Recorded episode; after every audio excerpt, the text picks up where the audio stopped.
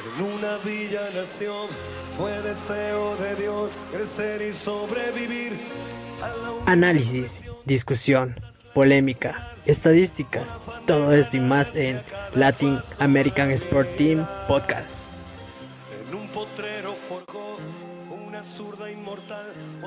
Bienvenidos y bienvenidas sean ustedes a la primera edición del podcast de Latin American Sport Team. Para nosotros un placer, un honor poderlos tener ustedes como audiencia. El día de hoy en nuestra primera edición nos acompañan cinco panelistas.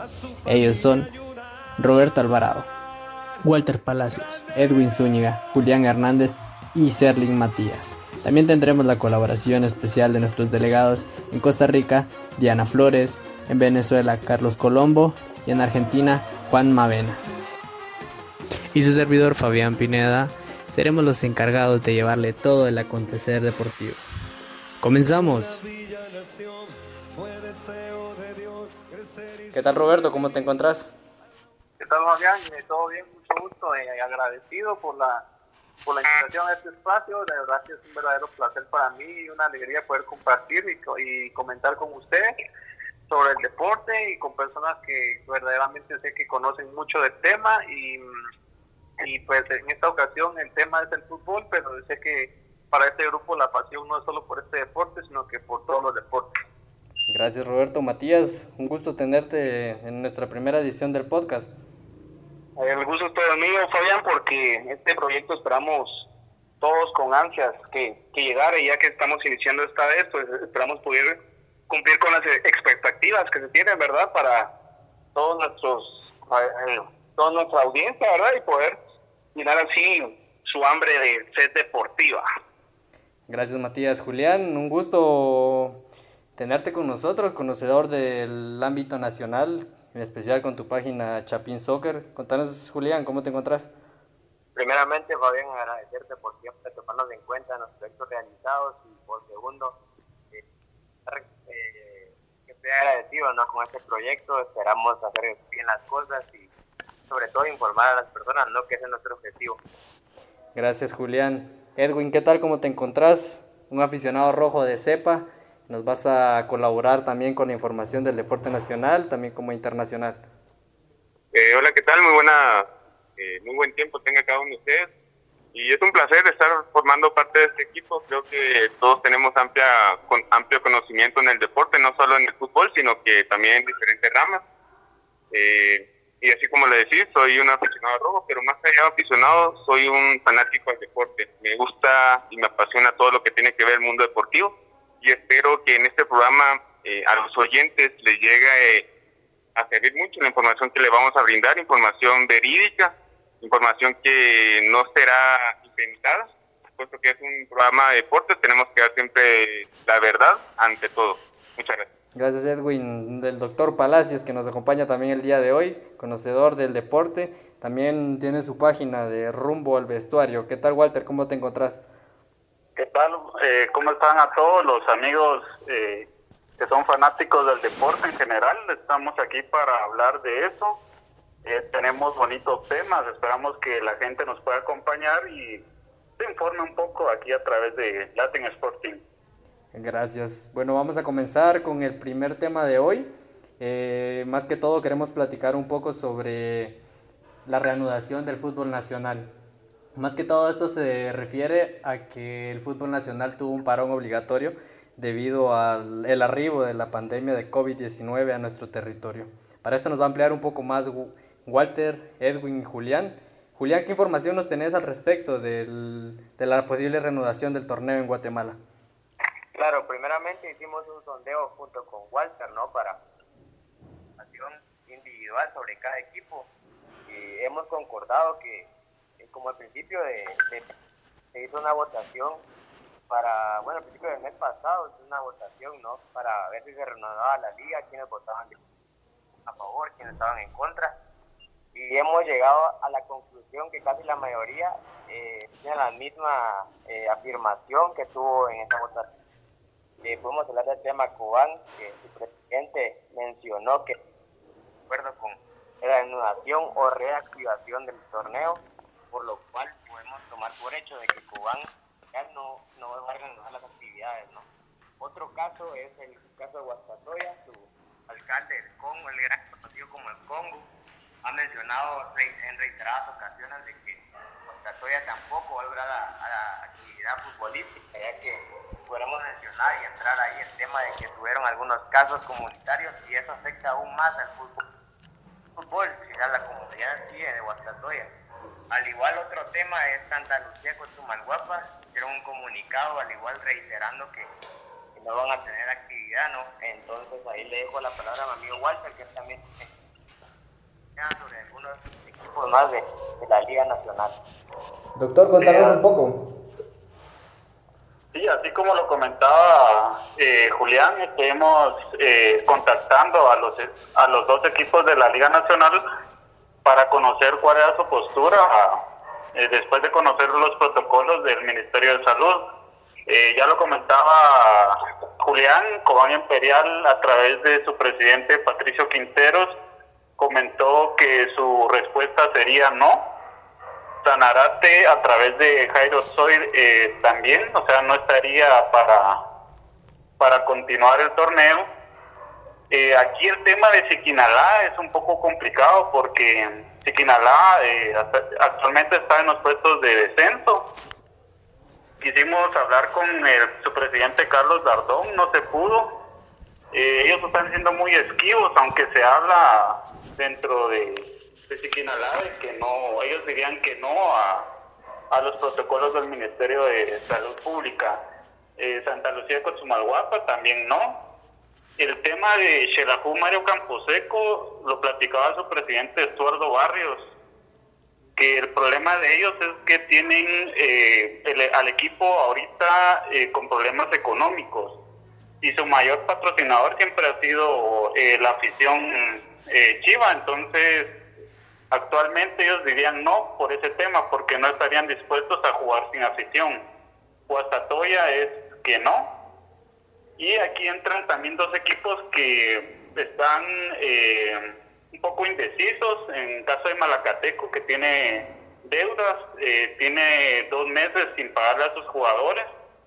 Y el Deportivo Iztapa, que sí está en, eh, al día con sus jugadores, pero eh, no han dado su postura y decir sí o no. Entonces, habría que esperar Supuestamente hoy era el último día que la liga había dado para su respuesta, pero desconocemos cuál es la, postura oficial de, los peces vela. los equipos que dijeron que sí, eh, está el Deportivo Misco a través de su junta directiva y su presidente Neto Brand. Eh, ya le dieron a conocer los protocolos que se, que se tendrían a la Liga Nacional y de igual forma el Club Social y Deportivo Municipal a través de Gerardo Villa y, su gerente general, Servín Ponciano, eh, estarían de acuerdo con continuar en el clausura 2020. Antiguo GFC, eh, había un problema ahí con sus directivos, no se ponían de acuerdo. Eh, por ejemplo, el dirigente Eduardo Fonseca dijo que Antigua ya cumple con los protocolos y están dispuestos a continuar y que todo apunta a que, Antigua eh, diría sí a la continuación de los protocolos, de los entrenos y que se reinicie el, la liga. Comunicaciones FC eh, he sabido por muchos que, es el que actualmente el, equipo que mejor economía tiene.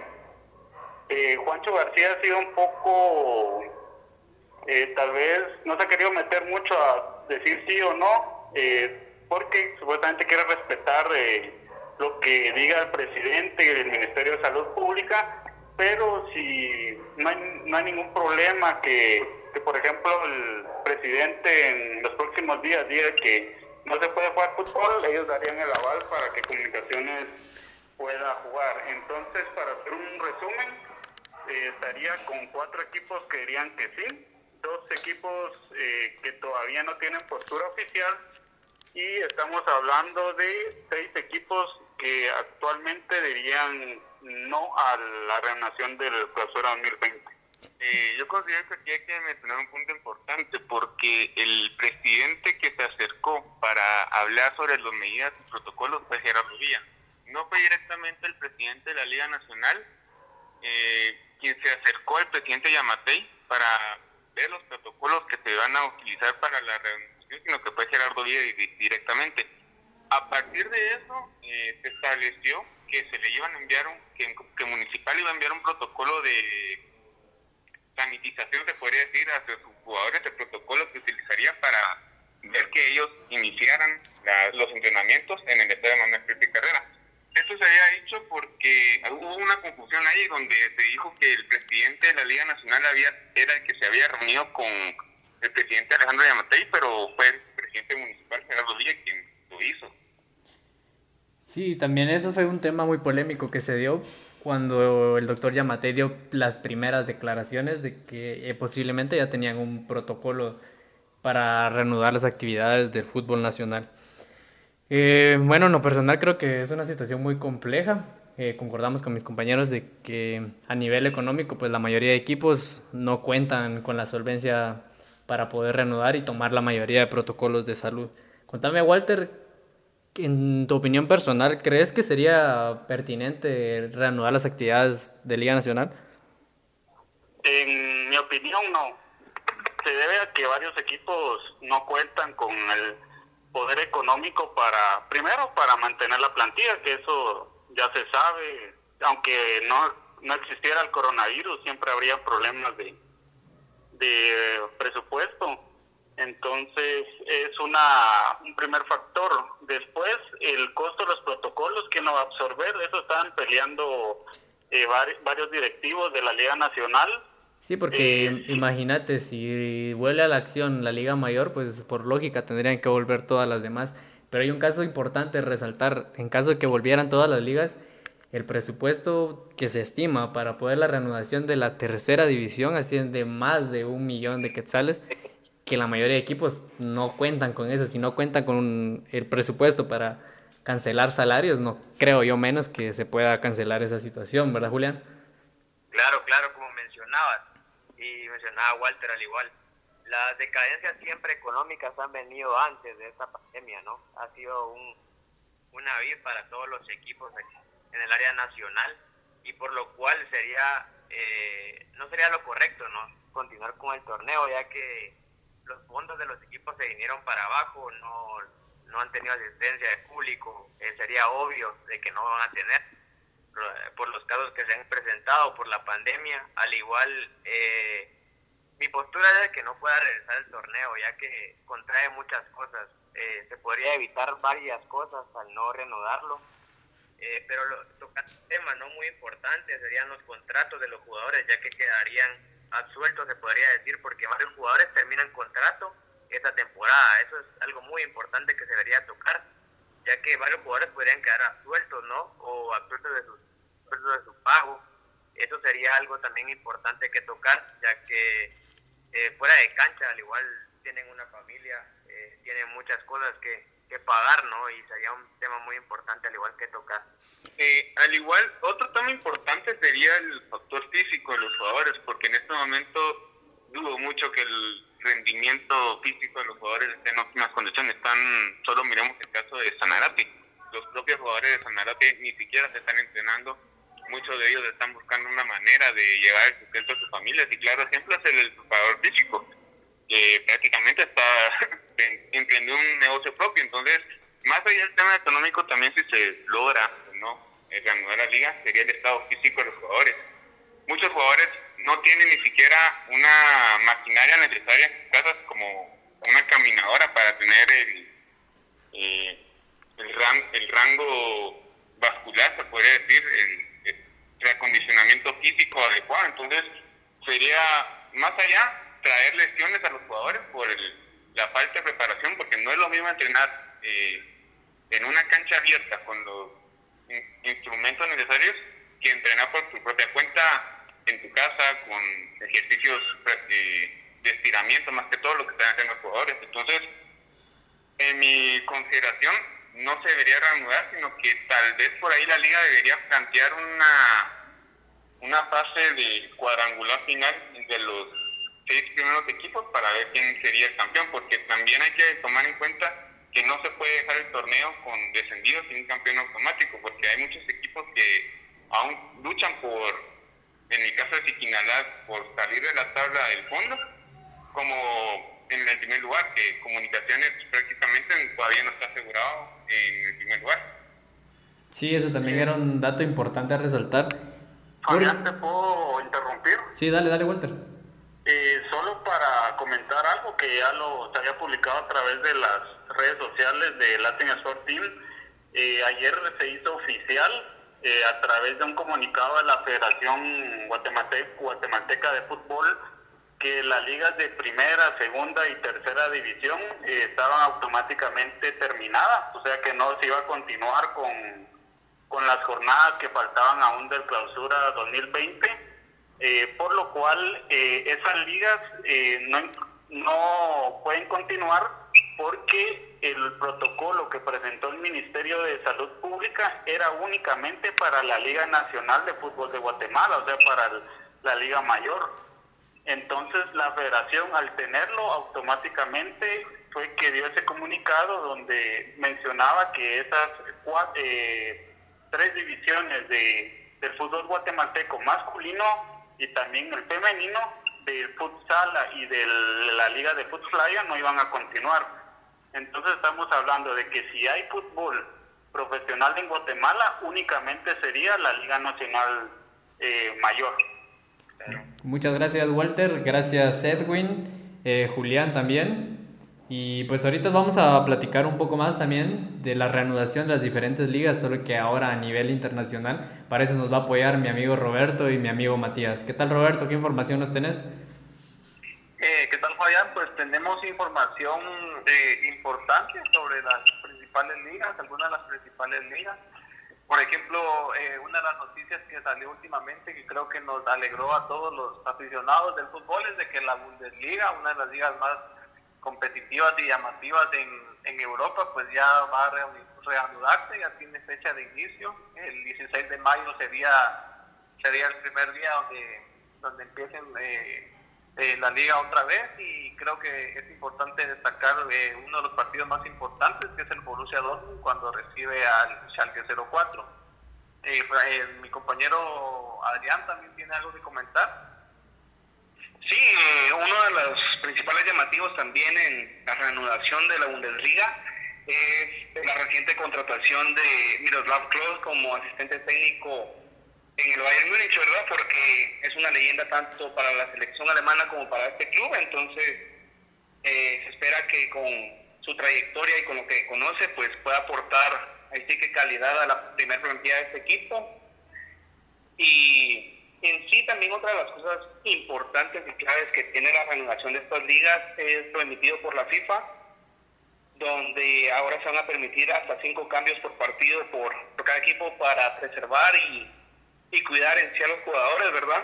Así también eh, que ahora el par es opcional. Ahí sí que cada eh, liga va a decidir si lo utiliza o no y de qué manera, y si lo utiliza, de qué manera lo va implementar en cada partido, ¿verdad? Julián, ¿qué opinas de estas medidas que se está tomando por parte de la FIFA y sobre la reanudación del fútbol en Alemania? Eh, yo pienso de que están tomando medidas correctas, ¿no? Porque Alemania ha, sido, eh, ha sabido cómo sobrellevar esta situación, eh, ya que podemos ver reflejado las cantidades de infectados y de muertes que se puede ver en la manera epidemiológica podría mencionar que ellos están eh, actuando de la manera certera ante la situación. Están primero valorando la vida de los jugadores y de, de las personas que están adentro de la cancha, ¿no? Esto que mencionan del bar es muy importante ya que, considero yo, bueno, mi persona considera eso de que mientras menos personas hayan, menos probabilidad van a haber de contagios, ¿no? Al igual todos van a tener el proceso eh, necesario para mostrar las pruebas ante el coronavirus, pero aún así, eh, entre menos cantidad de personas, menos van a ser las probabilidades de, contagio, aunque no haya ninguna probabilidad de contagio. Entonces, eh, creo que eso está muy está excelente esa medida, ¿no? Porque cada quien va a conllevar o va a decidir cómo, cómo realizar el partido y eso de los cambios también está interesante, ¿no? Esa medida que toma la FIFA porque va a ser de mucha ayuda para conllevar del día y terminarla de buena manera. Sí, también es importante más que todo para el aficionado saber de que a partir de la segunda semana de mayo pues ya podríamos contar con fútbol profesional. Y lo bonito es también de que vamos a tener fútbol fin de semana, entre semana, fin de semana y entre semana. Quizás esto también afecta un poco en el condicionamiento físico, ¿verdad Edwin?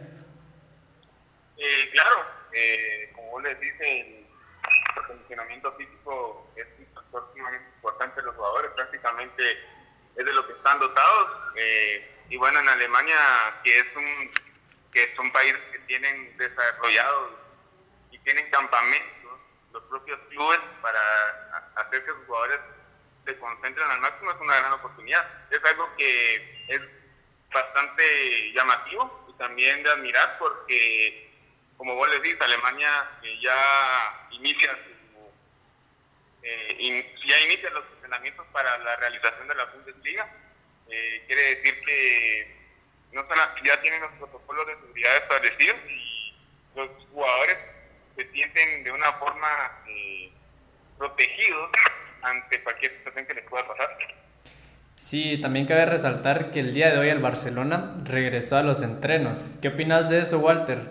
¿Qué expectativas crees que levanta esto?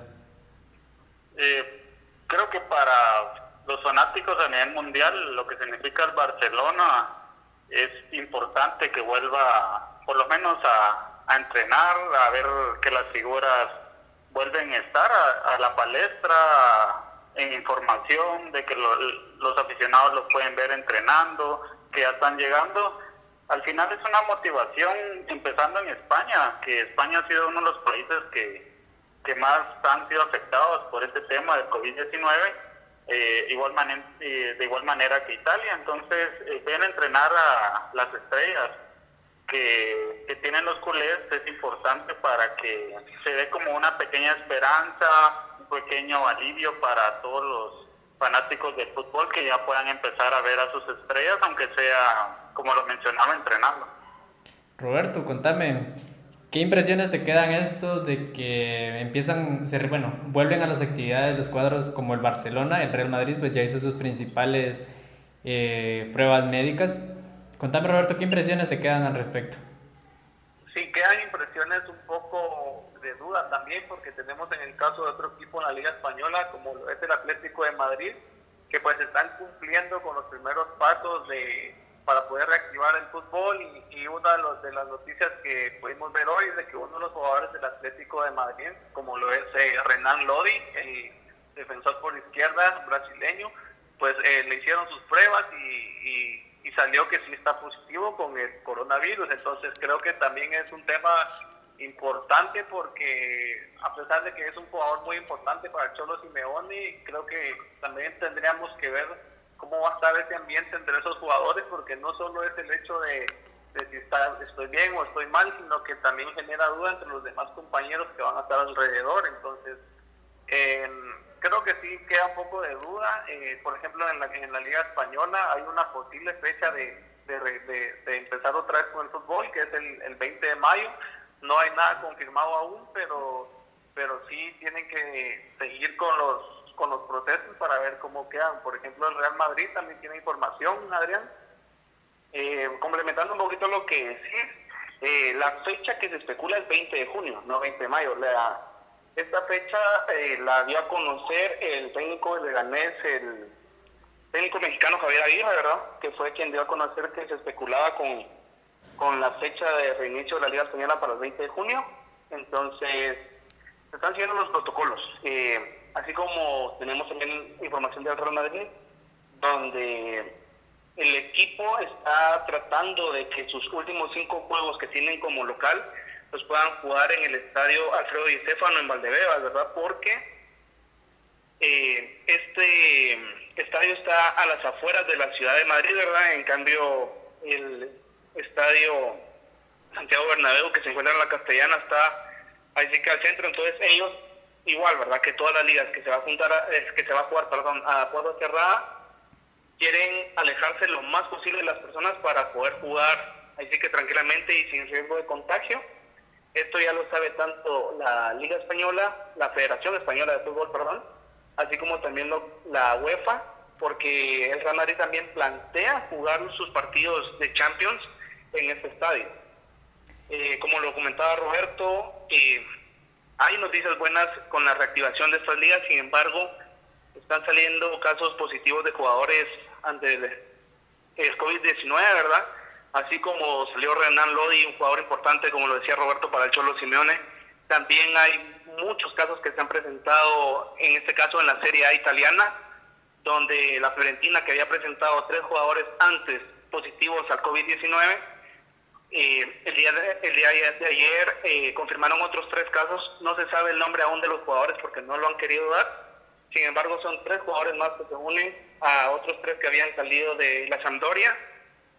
Y así sucesivamente, todos los equipos tienen más de algún infectado. Esto lo ha dado a conocer el, el entrenador mismo de la Fiorentina, ¿verdad? Que él comenzaba que esto ya va a ser normal, que prácticamente ya vamos a tener que aprender a vivir con el coronavirus.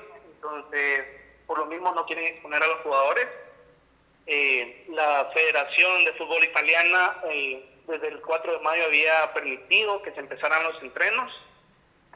Sin embargo, se han ido esporádicamente por lo mismo de los casos positivos al coronavirus, ¿verdad? Gracias, Matías. Al igual, Fabián, no sé si me permitiría dar tal vez algunos, de reconocer algunos protocolos que va a usar la Bundesliga, que serían de, de dale, dale, Julián, dale, dale. Ok, ok. Uno, de los uno de los puntos importantes que va a tocar la Bundesliga es que los partidos van a ser a puerta cerrada, como ya sabíamos, y se permitirán 300 personas entre jugadores, cuerpos técnicos, personal de ambos clubes y los demás involucrados. Al igual, otro protocolo que van a poner en práctica es que cada estadio va a ser dividido en tres zonas la zona 1 será la cancha, el túnel y vestuario. La zona 2 será la tribuna y las salas de prensa. Y la zona 3 será alrededor de los estadios. Otro protocolo que van a poner en práctica es que solo se permitirán 10 periodistas por partido y las informaciones y las conferencias de prensa serán en forma virtual. Se preguntarán por video o por audio de WhatsApp. Al igual, los equipos arribarán al estadio en forma separada. Y en los vestidores, los jugadores tendrán una distancia de 1.5 metros y solo se podrá estar 40 minutos en ese lugar. Eh, como te mencionaba, Fabi, ahí creo que es una información muy importante, ¿no? Tomar en cuenta los protocolos que se van a tomar, tal vez lo podrían aplicar en otra liga o tomar como ejemplo la Bundesliga, que está siempre al pendiente de que todo salga de la, de la mejor manera, ¿no? Gracias, Julián. Eh, pues como... complementar, no sé si puedo complementar con una información de la Bundesliga. Dale, Walter, dale el tema de, bueno, solo primero hay una cosa contradictoria ahí que, que está dentro de los protocolos de la Bundesliga, que decía que los jugadores deben mantener una distancia de un metro y medio entre ellos en el vestuario, pero ya dentro de la cancha, sea cuando se está jugando... Es algo muy difícil. es imposible, pero pues, o sea, estás marcando a un jugador tener contacto con, con el rival. Pero por eso, perdón Walter, pero por eso mismo ellos lo establecen en estadios donde ellos tienen control, donde ellos pueden venir y decir, sí, voy a guardar esta distancia, para que ya en el juego, en el partido en sí, donde no tienen control de esto, ¿verdad? Porque vamos a cubrir o vamos a, hacer una cobertura en defensa o vamos a la delantera, pues eso no se va a controlar. Entonces, por lo menos en vestuario, en salas de prensa y alrededor del estadio en sí, que sí se mantengan estas medidas para tratar de contener este la propagación del virus, ¿verdad? Por lo que yo creo es de que lo que se quiere asegurar primero la Federación Alemana es de que todos los jugadores que vayan a estar involucrados, o cuerpo técnico, periodistas y todo eso, estén libres del virus, pues, para que no tengan inconveniente con esto. Tal vez ahí se podría añadir otro, otro punto que pusieron en el protocolo, que es eh, una por semana los futbolistas se deben someter al test del COVID. Eso creo que es muy importante como estamos tocando la Bundesliga, ¿no? Sí, es importante, pero imagínate que ese tipo de protocolos quisiéramos realizarlos aquí en Guatemala. Si están haciendo mucho problema para hacer unas pruebas principales, imagínate querer hacerla semanal sería algo imposible. Y eso es a lo que, perdón, eso es a lo que creo que nos lleva eh, un ejemplo quizá, o, o no sé cómo lo vean ustedes, creo que es un buen tema para traer la conversación de que acá en Guatemala específicamente está estudiando que regrese la liga cuando hay varios equipos que no pueden cumplir con el protocolo que ha impuesto el gobierno y vemos otras ligas como la francesa, que es una de las cinco mejores ligas europeas, que el pasado dio ya finalizó, ¿verdad? Y dio como campeón al, al Paris Saint Germain. Y vemos también en la liga belga, que fue la primera, que el 2 de abril también dio por finalizada su liga y dio por campeón al Brujas, que creo que incluso la liga belga es un poco mejor, bueno, mucho mejor que la de acá. Entonces, ahí está esa discrepancia, ¿verdad? En que, porque aquí se estudia seguir y en otras ligas potentes ya se dio por finalizado. Sí, en ese tipo de tema creo que hay mucha tela que cortar. Creo que sería pertinente en lo personal dar por finalizar el torneo. Ya la liga holandesa también dio por culminadas sus actividades. Eh, la liga de Francia, así como lo decís, la liga de Bélgica y muchas más se han ido uniendo también aquí en la zona, en la de El Salvador. Quizás el único caso importante a resaltar es el caso de la liga de Costa Rica que se está estudiando ya la reanudación. Claro, que ya volvieron los entrenos, ¿no? Eso es un tema importante porque en Costa Rica el primer equipo que ya empezó los entrenamientos fue Zaprisa, si no estoy mal, la semana pasada.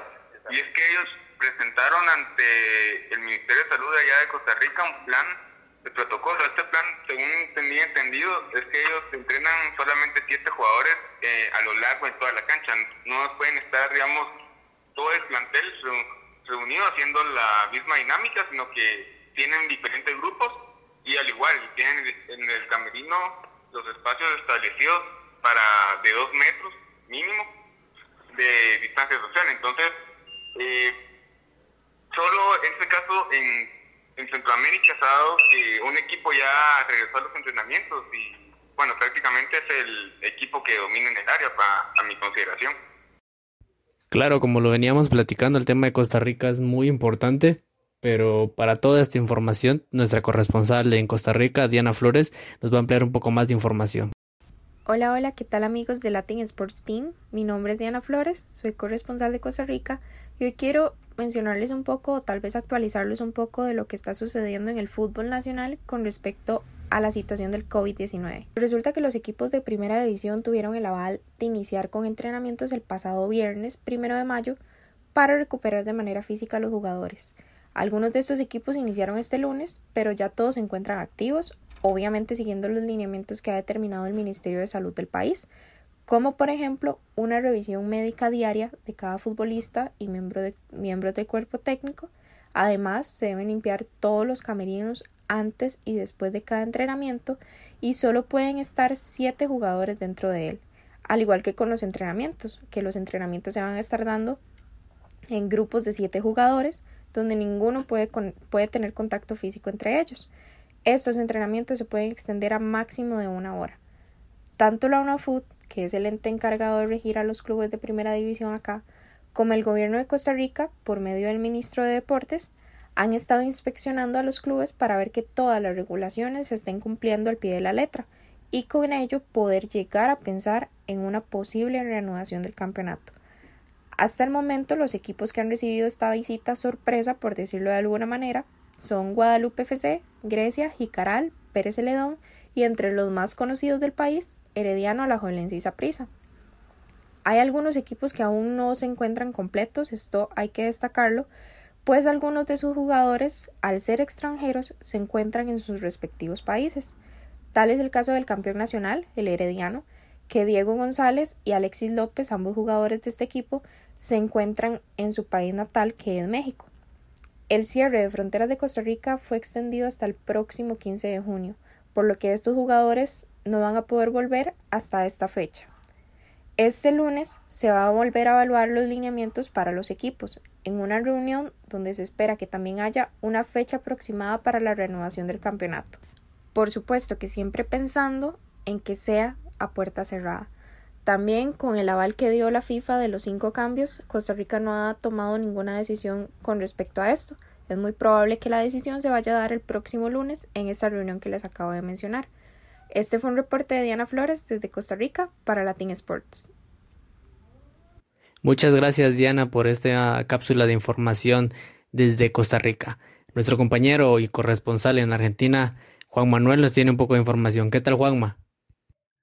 ¿Qué tal mis amigos de Latin Sports Team? ¿Cómo andan? Soy Juan Manuel Vena, corresponsal de Argentina. Muy buenos días por allá por Guatemala. Bueno, estamos acá para hablar de la situación del fútbol argentino. Un gran problema. Eh, decirles que, bueno, se vive con mucha intensidad eh, el fútbol en Argentina, como se sabe, en realidad, como en todo Latinoamérica, ¿no? El fútbol es muy pasional. Y bueno, eh, Claudio Tapia, el Chiqui, más conocido, decidió dar por terminado la temporada 2020.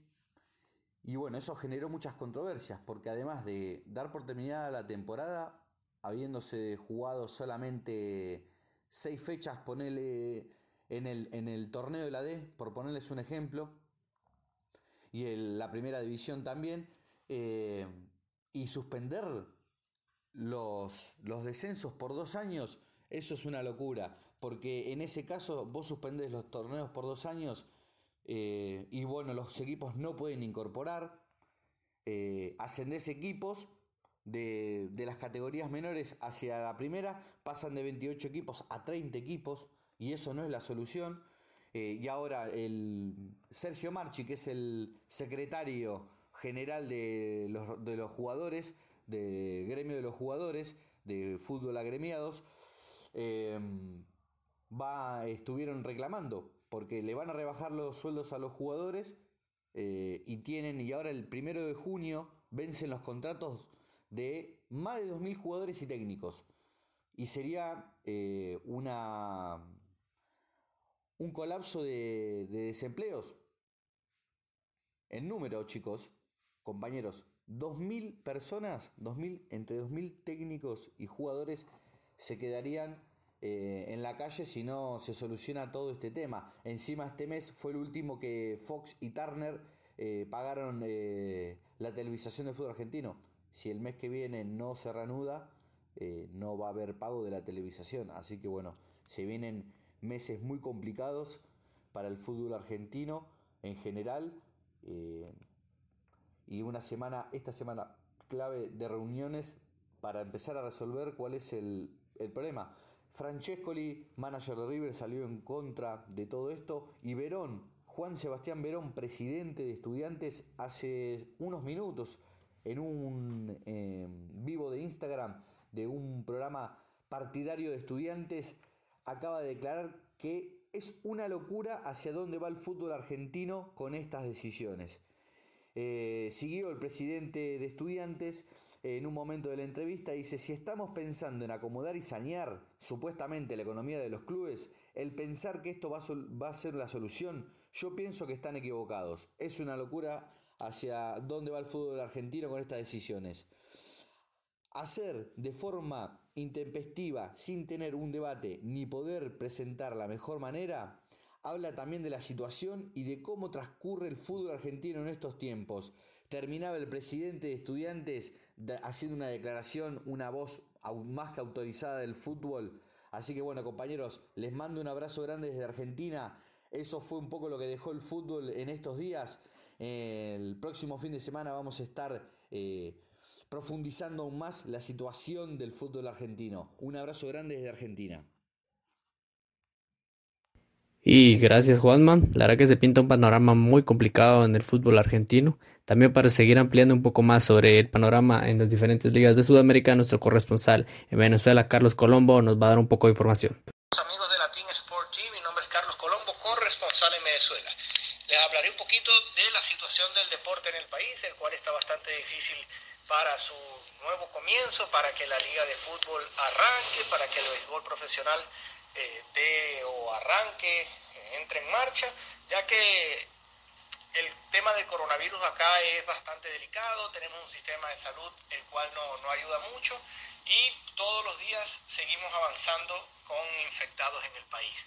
Parece poco probable que todavía hayamos llegado al pico, a pesar de que el funcionario Tarek El Aizami dijo que habrá una flexibilización en cuanto a la cuarentena que se lleva a cabo desde el pasado mes de marzo. Tenemos grandes expectativas en cuanto al torneo de fútbol, ya que todavía no se ha definido cuál será la cifra de equipos que disputará el torneo. Se habla de 16, se habla de 18, se habla de 20, aunque muchos pensamos que deberían ser aproximadamente dos equipos, ya que no hay un universo de jugadores para que la liga sea competitiva con 20. Se puede tomar el ejemplo de Ecuador, que con 12 equipos hizo una liga competitiva, que lucha en Copa Libertadores, que va a torneos internacionales y pelea por eh, dicho torneo.